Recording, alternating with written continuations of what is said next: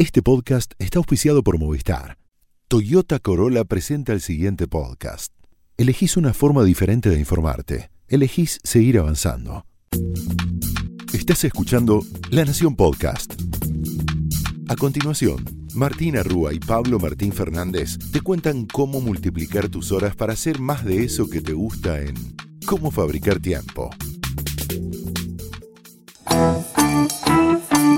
Bienvenidos a Cómo Fabricar Tiempo, donde te prometemos que si invertís estos 20 minutos vas a multiplicar tus horas para hacer más de eso que te gusta. Mi nombre es Martina Rúa. Y yo soy Pablo Martín Fernández. Te queremos dar la bienvenida a esta segunda temporada. porque- Bienvenidos, bienvenido a vos también, Pabli. Exactamente, no- no lo podemos creer.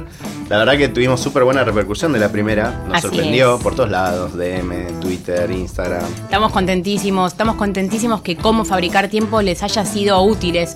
Fueron ocho episodios que basamos quizás en el libro que escribimos el año pasado, La fábrica de tiempo, y a partir de ahí no paramos de investigar y se viene una nueva temporada y tiene que ver con ustedes. Gracias por los mensajes, gracias por decirnos cómo implementaron un montón de las técnicas que fueron usando.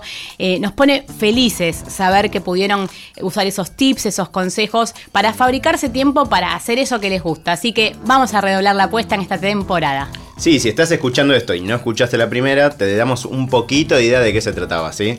Empezamos por lo básico. Amigate con la agenda y la lista de pendientes, ¿no? Es como lo básico de todo. Pero mucha gente no lo hace. Eh, amigarse con las notificaciones, en realidad domarlas, ver qué, ver qué hacer y qué no con el celular. No procrastinar, muy fácil decirlo. En realidad no tan fácil que- porque es procrastinar. claro, Eh, pero es más difícil hacerlo, es ¿no? más difícil hacerlo. Vimos la importancia de no demorar las cosas, no es un tema menor hasta cuando demorás, es un, un temón. Tener cuidado con las aspiradoras de productividad, ¿sí? Y encontrar las fuentes de productividad. Hoy vamos a hablar un poquito de eso también. ¿Mm? Y después, dos cosas que nos parecen importantes, que una es cómo desarrollar la marca personal y luego el trabajo en equipo y la escucha activa. Esos, digamos, los ocho primeros episodios creemos que son centrales. De vuelta, si no lo escucharon, vuelvan a escucharlos o vayan a escucharlos. Eh, pero bueno, hoy tenemos otra propuesta. ¿Qué tenemos, Martu? Así es, y hoy vamos a hacer un doble clic sobre algunos de los temas con los que empezamos en la primera temporada. No sé si se acuerdan cuando hablamos de motivaciones. Habíamos hablado de para qué hacemos las cosas. Muchas veces, Pablo, nos ponemos a hacer cosas sin saber para qué las Sí. queremos hacer. Y la propuesta del episodio de hoy va a ser preguntarnos cuándo hacer las cosas y si el momento en el día en que las haces es importante o no. A priori, ¿vos qué crees? ¿Que es lo mismo hacerlo a la mañana, a la tarde o a la noche lo que tenés que hacer? No, para todos nos cambia, ¿no? Hay algo personal también en eso. Definitivamente hay algo personal, hay algo de cada persona, pero también hay algo que es un reloj biológico y de eso vamos a hablar. ¿Se acuerdan de Daniel Pink? Fue uno de los autores de los que hablamos eh, en la temporada pasada, nos encanta, lo hemos estudiado mucho con su libro Drive, que nos enseñó mucho sobre motivaciones. Daniel Pink acaba de publicar un nuevo libro que se llama ¿Cuándo? When, donde justamente se pone a explorar cómo son estas 24 horas y cómo juegan para las personas. Y hoy vamos a explorar esto. ¿Cuándo hago las cosas? ¿Qué pasa con el día? ¿Cómo se nos juega el día, los minutos, las horas? Bueno, Pink lo presenta así. Timing. Okay, we make all kinds of when decisions in our life. When in the day should we do certain kinds of work? When in the day should we exercise? When should we take a break? When in our life should we quit a job, start a new career, get married? We tend to make those decisions in a very haphazard way uh, through intuition and guesswork because we believe that timing is an art. Well, after two years of research, I've discovered that's not quite right. That timing is really a science. Y una cosa que no queremos dejar de recomendarte de Daniel Pink es primero seguirlo en redes, pero es muy recomendable el newsletter. Si entendés inglés, eh, recibilo, es cortito y siempre tiene consejos prácticos para aplicar. Hace un videíto cada tanto y también tiene un podcast eh, que podés escuchar. Em, pero bueno, pasemos a cuándo, ¿no, Marto? Dale, él, por ejemplo, para escribir este libro laburó durante los últimos dos años, estudió 700 papers muy, muy eh, distintos entre ellos. Tenés desde endocrinología, antropología, anestesiología. o sea, el tipo en serio se puso a ver cómo nos juega el tiempo. Y hay una frase muy linda eh, de un historiador que se llama Daniel Burstyn, que dice que la humanidad pudo liberarse de la monotonía cíclica de la naturaleza a través de qué? De los minutos, de las horas, son una construcción cultural. Sí, los humanos necesitábamos tener ciertos parámetros para vivir el día, pero lo que descubrimos al leer a Pink es que no solo hay parámetros culturales que nosotros metimos, llamados horas, minutos, sino que también hay un reloj que tiene que ver con la naturaleza. Sí, y de esto también te vamos a hablar más adelante en otros episodios de esta temporada. Eh, nos va a interesar bastante el tema del sueño y tiene que ver con esto de los- del ritmo circadiano, ¿sí? ¿Qué pasó? En 1729, un astrónomo y que no, no sé si lo voy a pronunciar bien, Y que sí. Jean- Jean-Jacques Dortot de Marianne. No, sé, es francés, ponele. es me- sí. 1729. Sí. Metió una planta en un armario Sí. y descubrió que a pesar de no estar expuesta al sol, se le desplegaban las hojas a una hora determinada. Que se suponía que lo hacía, o sea, hasta ese experimento se suponía que lo hacía solo cuando le pegaba el sol. Claro, Lo que eh, él- descubrió- lo que se pensaba en ese momento era que respondíamos solo a estímulos externos, ¿no? Exacto. Entonces, si la planta, el girasol, tiene sol, gira. Y si lo metes adentro del placar, no. Exacto. Entonces el francés se encontró con que no, con que tenía un reloj biológico la planta. Él lo hizo con una planta que se llama mimosa eh, y que no respondía a la luz externa o interna, sino a un reloj biológico interno, ¿sí? Entonces, ¿cuál es el resultado de esto? Que nos regimos por relojes internos que nos marcan los ritmos circadianos. Vamos a ver más de esto más adelante. Y eso, de alguna manera, nos definen cómo va a ser nuestro día, ¿sí? No tiene que ver tanto con el sol. El sol es súper importante. Sí. Ya lo hemos hablado acá y lo vamos a volver a hablar, pero ténganlo en cuenta, ¿sí? Después lo otro importante es, nosotros los humanos tenemos alrededor de 20.000 células del tamaño de un grano de arroz eh, en el hipotálamo, ¿sí? Sí. Esto es cerca de la parte inferior del cerebro que controlan el aumento y la disminución de nuestra temperatura corporal, las hormonas y nos ayuda a quedarnos dormidos o levantarnos. Es decir, mucho de lo que vamos a hablar hoy y en otros episodios tiene que ver con algo tan chiquito como un grano de arroz.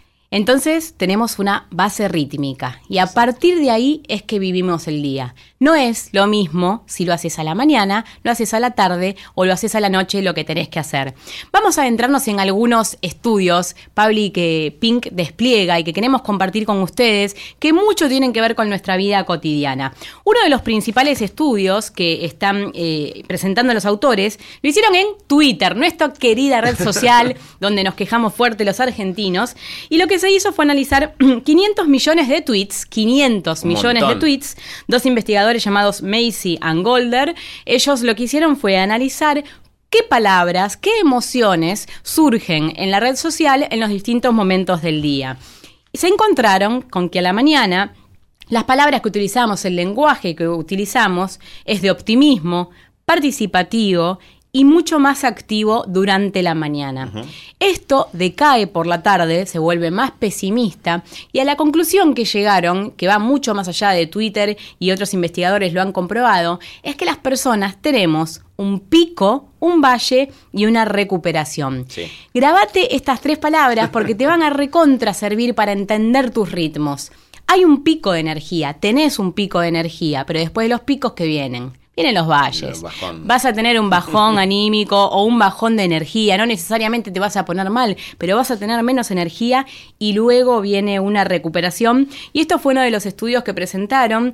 eh, y en Twitter, que es donde ponemos nuestro humor, cómo estamos, si me estoy haciendo un mate, buen día, o estoy podrido, me quiero ir de la oficina. Bueno, a partir de todas esas emociones que fuimos contando las personas, ellos pudieron ver que tenemos pico, valle y recuperación. Bien, antes de que cuentes el otro, me acordé de una cosa eh, que surgió en los últimos meses, que vi- vieron que Twitter duplicó ahora la cantidad de caracteres. Sí, Midieron que apareció más el gracias y el hola gracias a que duplicaron el- la cantidad de caracteres. ¿En O sea serio? que, para seguir hablando un poquito de Twitter, saluden, digan hola, gracias y No cosas está así. mal, ¿no? No está Ponerle un poquito de Un poquito gracias, perdón, sí. Sirvió. Otro estudio, a ver cómo la ven esta. Muchos de ustedes, como nosotros, tienen que en sus oficinas hacer llamadas, las famosas calls, si Dios laburás mío. en una internacional o en una pyme o si sos vos tu propia empresa. Muchas veces tenemos que hacer llamadas. Las llamadas pueden ser importantes, se nos puede jugar un presupuesto, se nos puede jugar un laburo. Lo que se hizo fue estudiar, tres escuelas de negocios lo hicieron esto, y estudiaron nada más ni nada menos que 26.000 llamadas de 2.100 empresas durante seis años. Eran eh, 2.100 empresas que cotizaban en la bolsa. Las llamadas por lo general eran con inversionistas, Sí. por lo cual Pablo se les jugaba Inversionistas, prensa. Claro, se jugaban cosas importantes y lo que descubrieron una vez más es que la mañana tenía llamadas con resultados más optimistas y más positivos. Sí. Por la tarde, por el contrario, eh, se tornaban las conversaciones más agresivas, combativas e irritantes. Una vez más, el reloj biológico se pone a jugar y entonces está bueno ponernos a pensar. ¿En qué momento del día hacemos las cosas? ¿Es lo mismo que yo haga una llamada importante o tome un examen o piense qué hacer durante el día si lo hago al mediodía, después de comer, si lo hago a la tarde? Bueno, parece que no es lo mismo. Sí, lo importante es que te conozcas. Ahora en un par de minutos te vamos a contar un ejercicio que eh, va, va en esa línea. ¿sí? Hay otro ejemplo también. Sí, Se midieron a 2 millones de alumnos de Dinamarca Sí. en cuatro años, a lo largo de cuatro años. Y lo que se dieron cuenta es que los matutinos, los que iban al, al turno mañana, digamos, como diríamos acá, siempre tenían mejores notas. Y los de la tarde sacaban notas similares a los chicos que tenían padres con menores ingresos o menos estudios. Es decir, muy fuerte eso. Sí, de alguna manera, los chicos que iban a la tarde eh, bajaban su rendimiento, ¿sí? Porque los chicos que tienen padres con menores ingresos o menos estudios, en general tenían es- ese tipo de rendimiento. Con lo cual, y, y nos adelantamos un poco, esto no significa que tenés que hacer toda la mañana, ¿no? Ahora, ahora lo vamos a ver más en Sí, profundidad. es un buen punto, porque yo me vería tentada después de escuchar Hacemos esto a decir, mañana. bueno, meto toda la mañana y a la tarde duermo la siesta. Bueno, dice Pink que no, pero sí hay actividades eh, relativas al análisis, a lo cognitivo, a la toma de decisiones, que parece que nuestro reloj biológico adelanta que lo hacemos mejor por la mañana. Pero no todo, No todo. tendría que transcurrir ahí, sino que puede llegar a ser la tarde un gran momento de inspiración también. Sí, antes de, antes de nada te decimos tres conclusiones importantes de esto. Dale. La primera es que nuestras capacidades cognitivas no están estáticas a lo largo del día. Es decir, no pienses, eh, bueno, hoy voy a tener un gran día y lo pienses todo igual. Trata de empezar a conocerte y ver en qué momento laburás mejor, estás más atento. De vuelta, ya lo hablamos en la primera temporada, no es lo mismo el trabajo operativo, por ejemplo, contestar mails o hacer algo en el home banking, que eh, pensar una nueva idea, pensar un nuevo proyecto, cómo va a ser mi- mis próximos meses. Claro. Después, lo segundo, las fluctuaciones diarias son más extremas de lo que percibimos. Nosotros, en de vuelta, pensamos, y es cultural, bueno, el día, pensamos el día, no pensamos qué, qué voy a hacer en tal hora, qué voy a hacer en tal fragmento del día. Es importante empezar a pensarlo. Recordá lo que te contamos del pico, valle Sí. y recuperación. Cuando uno piensa sus ciclos y empieza a conocerse, puede tomar mejores decisiones. Vos sabés cómo te pega el almuerzo, vos sabés cómo te pega el desayuno, sabés cómo te pega una reunión o no. Entonces, tené en cuenta que vas a tener ese bajón de energía, no lo subestimes y si tu cuerpo te está pidiendo un descanso, trata de atenderlo. Quizás después de una reunión difícil, donde hubo una discusión o una toma de decisión o un examen, está bueno que te tomes esos 20 minutos para tomar un café tranquilo, porque te lo está pidiendo el valle, te lo está pidiendo tu ciclo circadiano. Absolutamente. Y la tercera es que depende mucho de lo que tengamos que hacer, ¿no? O sea, Sí. no es lo mismo un día intenso que un día más tranquilo. Ya hemos hablado acá también de los días más relajados que recomendamos que si podés cada tanto tomarte uno. Es importante, no significa colgar los botines, sino frenar un poquito. Y para esto nos pareció siempre importante, y es algo que también tuvimos súper buen feedback de la primera temporada, hablar con gente que hace un montón de cosas y que nos cuenta cómo las hace. Entonces ahora vas a escuchar a alguien que es muy bueno en lo suyo, que nos dice cómo maneja su día dependiendo del momento. Hola, soy Fio Sargenti, soy conductora de radio, editora en una revista, hago podcast, soy periodista y mi momento creo más productivo es súper, súper temprano en la mañana. Me gusta despertarme a las 5, a las 6, escribir, terminar todo y cuando, cuando la ciudad está dormida, cuando no, no hay ruido en la calle, nada, y después dormirme una siesta a las 10, 11 hasta las 12. No sé si está bien, pero es lo que más me sale. Bueno, te decíamos, ¿no? Eh, no te tientes a hacer toda la mañana, ¿sí? Porque vas a escuchar esto, vas a decir, ah, bueno, entonces voy a empezar a la mañana, voy a mandar a mis hijos al colegio a la mañana, voy a ir a la facu a la mañana. No, no funciona ahí, ¿sí? La idea es que te puedas mantener eh, vigilante y alerta en el momento que lo necesites, ¿sí? Y después busques el momento del día en el cual tenés que ser creativo, ¿sí? La verdad que eso no, no es necesariamente el mismo momento. Tenés que encontrarlo. Una, una de las cosas que decía Martu recién es, por ejemplo, usar la tarde para eso, ¿no? Para pensar, para buscar esa nueva idea. Claro, y ojo con la paradoja de la inspiración, que lo que dice es que te puedes ver tentado, como decía Pablo, a meter todo la mañana, porque ahí estás vigilante y estás alerta. Pero muchas veces la inspiración no llega en momentos de relax, no llega cuando la mente puede vagar un rato. Entonces, si lo que tenés que hacer es meter energía, una nueva idea, algo creativo, quizás la tarde o el atardecer sea un mejor momento que la mañana para tener esa gran idea. Recordá la primera temporada eh, la idea de las siestas, ¿no? De recuperarte y quizás si, si tenés la posibilidad de hacer esas power naps, que después les vamos a contar más de las Power Naps, porque estuvimos leyendo mucho en estos meses. Eh, hacelo, ¿sí? ¿Se acuerdan que podíamos ser alondras o búhos? ¿Te acordás lo que eran los búhos? Eh, funcionamos mejor a la noche, las alondras mejor a la mañana, pero lo cierto es que la mayoría de nosotros no somos ni búhos ni alondras y estamos ahí en un limbo llamado colibríes, donde es la mitad eh, del día la que, la que nos representa más que la mañana temprano o la noche tarde. Tenemos para compartir con vos una fórmula para que puedas trabajar en tu casa y darte cuenta qué tipo de persona sos, si sos más diurna o más nocturna. Sí, este es un test que hizo Daniel Pink en su libro y pensá en los días, o sea, tenés que enfocarte en los días libres, es decir, supongamos un sábado o un domingo, y idealmente el día en que no tenés actividades a la mañana si no te tenés que poner el despertador, ¿a qué hora te levantás? Son dos preguntas. Primero, ¿a qué hora te solés ir a dormir? Es decir, supongamos que es el sábado, de viernes para sábado, ¿a qué hora te vas a dormir? Sí, supongamos a la una de la mañana. Sí, tipo una. Te vas a dormir a la una de la mañana. La segunda pregunta es, ¿a qué hora te solés levantar? Si no tengo obligaciones. Sin obligaciones. Y tipo 9, 10. 9, 10, muy bien. Yo, también, más o menos. Entonces, el punto 3 es, ¿cuál es tu punto medio entre esos dos momentos? ¿Sí? Entre, en este caso, la una y las 10. Es decir, cuál es el punto medio entre el comienzo y el final del sueño. Y ahí me daría a mí un tipo 5 de la mañana y, daría cinco, y debo ser un re colibrí. Exacto. Lo que dice eh, Pink es que si te da, si este resultado, recordemos, a qué hora te soles ir a dormir y a qué hora te soles levantar, si ese resultado te da entre 1 y 3, sos una alondra. Claro. ¿Sí? Que según él es el 14% de la población. Ajá. En cambio, si es entre las 3 y las cinco y media, como te digo a vos y creo que me daría a mí, somos colibríes, ¿sí? Bien. Y los búhos son los que tienen entre 6 y 12, ¿sí? Que también es un porcentaje bajo, el 21. Él dice que los colibríes son el 65% de las personas.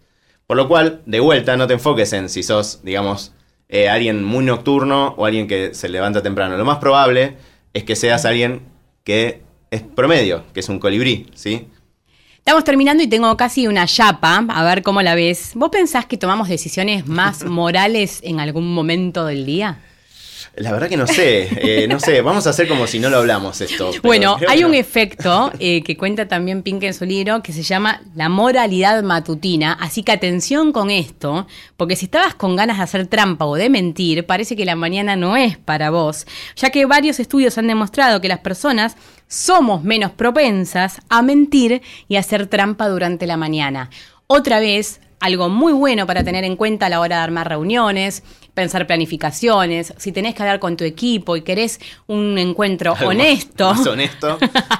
claro, una planificación honesta de cara al 2019, parece que el efecto de moralidad de la matutina te puede jugar a favor. Cuidado con el happy hour. Es verdad.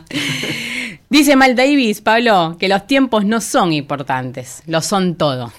Esto fue Cómo fabricar tiempo, donde te contamos cómo multiplicar tus horas para hacer más de eso que te gusta. Porque lo más importante no es que hagas más, sino que hagas mejor. Hasta el próximo episodio. Chau.